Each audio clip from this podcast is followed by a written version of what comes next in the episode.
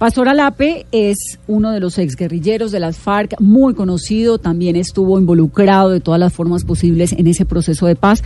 Pastor, buenas noches. Buenas noches, un saludo para usted y los oyentes. Pastor, usted se ha recorrido muchísimo los ETCRs, ha estado con la gente, va, habla.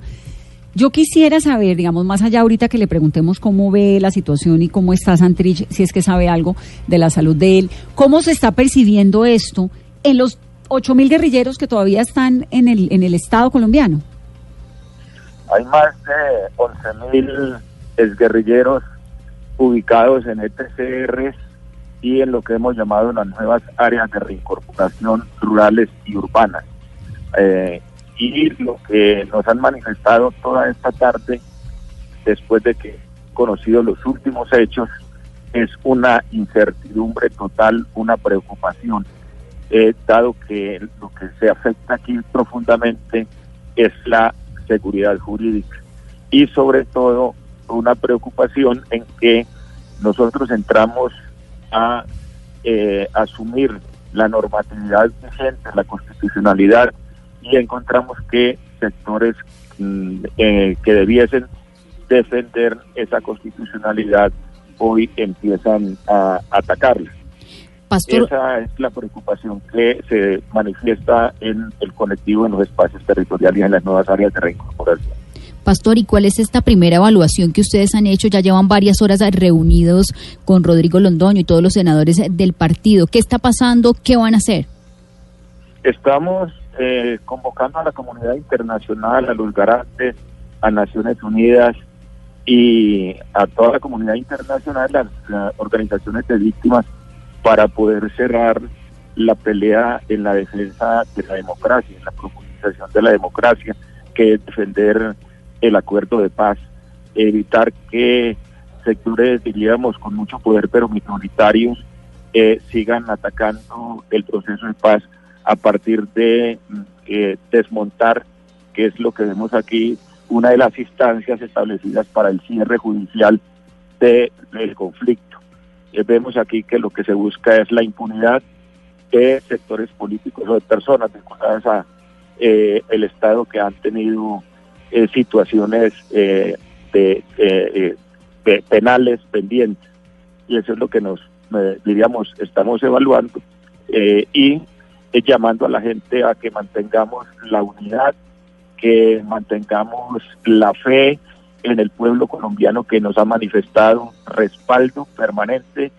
Creemos que las mayorías tienen la razón y que diríamos en Estado de Derecho se va a mantener y se va a poder profundizar en cuanto a apertura de democracia.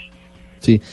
Pastor, siempre se dijo que el futuro de Jesús Antrich marcaría un poco la senda de esas cerca de 11 mil personas de las que usted nos habla, porque estaban todos esperando cómo operaba el Estado y de qué manera se respetaban o no se respetaban los acuerdos de paz.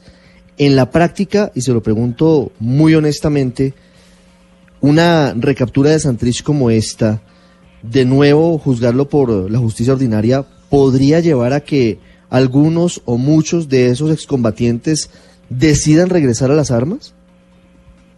Esa es, eh, diríamos, como la preocupación que tenemos y estamos enviando mensajes de unidad y de fortaleza, sobre todo de abrirnos al acompañamiento de organizaciones sociales, de organizaciones políticas que hoy también están apuntándole con seriedad a que la institucionalidad se mantenga.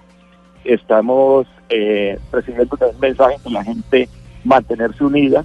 Hay la preocupación, nos están recomendando que si esto se inicia con Santrich, eh, de esta manera eh, que fue tratado hoy, que prácticamente no fue liberado, que se cumple, se incumplieron todas las normatividad en el sentido de que hay una orden judicial de su libertad, después una de las corpus, corpus y todo esto, pues lo que nos dicen es, eh, ojo, que ya a ustedes también pueden entrar a recogerlos a partir de experiencias pasadas con el, el, gobierno del expresidente Uribe.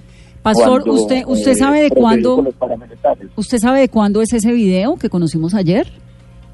No, solamente hemos analizado es lo perverso que, hay- que, que se ve en esto como una prueba después de que la JEP solicitó durante más de un año las pruebas y las vienen a, a publicar o a colocar este video que seguramente debe ser eh, tratado por especialistas a ver si realmente es una prueba o es una manipulación de la prueba. Sí, pero mire, fíjese que usted, que fue guerrillero de las FARC, que también se desmovilizó, que se reinsertó, que se recorre el país yendo a hablar con los guerrilleros, que va a los ETCRs a un lado y al otro, no está metido en este problema judicial. Ni usted, ni Timochenko, ni Victoria Sandino, ni Lozada, ni un montón de ex jefes guerrilleros. ¿Por qué Colombia debería aceptar que el caso de Santrich es distinto cuando hay un video en el que evidentemente se ve que él está haciendo algo ilícito. Es decir, ¿por qué Colombia, el país, debería comprender que, que, que en el tema de Santrich es distinto? ¿Por qué no le está pasando a usted? ¿Por qué le está pasando a Santrich? ¿Sí me entiende? Nosotros creemos que el ataque a- al proceso se inicia tal vez por eh, el, sector más débil, diríamos en este caso el de Jesús Santos, un hombre invidente, y que además a partir de todo el montaje que se, consideramos se realiza a través del señor Marlon, eh, pues afecta directamente al proceso a partir de Santriz, eh, que era eh, como el ataque directo a Iván Márquez como negociador. Eso es como lo que partimos en el análisis a partir de toda la historia que conocemos, el caso de los montajes que le hicieron a Sonia, los montajes que le hicieron a eh, Simón Trinidad, condenado, diríamos injustamente, después de que pasó en dos ocasiones y, y no habían podido condenarlo por el tema del narcotráfico. Entonces, nosotros creemos aquí que es el ataque sostenido contra el proceso de paz.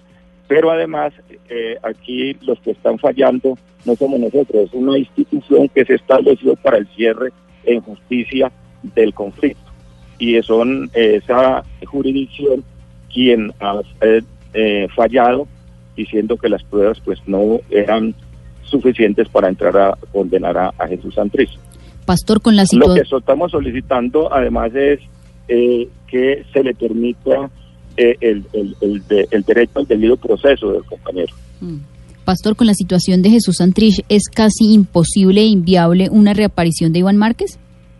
Y del paisa. Pues es muy complicado, si los mensajes que hemos enviado y tal vez en el día de, de ayer o antes de ayer eh, ellos enviaron un comunicado de, de- de satisfacción por la, la- el fallo de la Corte y pues eso nos permitió a nosotros hacerle un llamado también que pues era hora de que pudiéramos a, a, diríamos, a desarrollar sus acciones de manera pública y no mantenerse, eh, diríamos, en la reserva.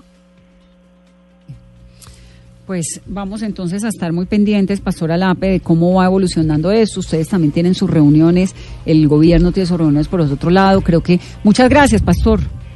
Sí, mañana, mañana nos vamos a reunir todos los eh, comparecientes a la FED eh, para mm, analizar la situación que se está presentando y de alguna manera reafirmar nuestro compromiso con esta jurisdicción y sobre todo con eh, la defensa del Estado de Derecho. ¿Usted le están pidiendo o le han pedido alguna cita al presidente Duque? Sí, claro, en el último comunicado con el asesinato del compañero Wilson, eh, planteamos al presidente Duque que nos atendiera y consideramos además que hoy estamos en un riesgo grande porque cuando eh, sabemos que el, el fiscal convoca a movilización, nosotros sabemos de qué tipo de movilizaciones que se están hablando en estos sectores, diríamos, eh, de, de- de derecha extrema. ¿De qué tipo de movilización? Dice usted. Pues eso, esas, esas movilizaciones son normalmente muertes. Bueno, no necesariamente. Ustedes también están llamando a Sí, movilizaciones pues eso, la JEP. sí, sí, pero eh, entendemos ese tipo de movilizaciones y lo que ha venido ocurriendo, más de 130 es guerrilleros. Hemos llamado a la gente a que tome medidas, a que evite ciertos sitios, porque cualquier provocador con todo esto puede atentar contra cualquier persona. Pastor, gracias. Bueno, gracias a ustedes.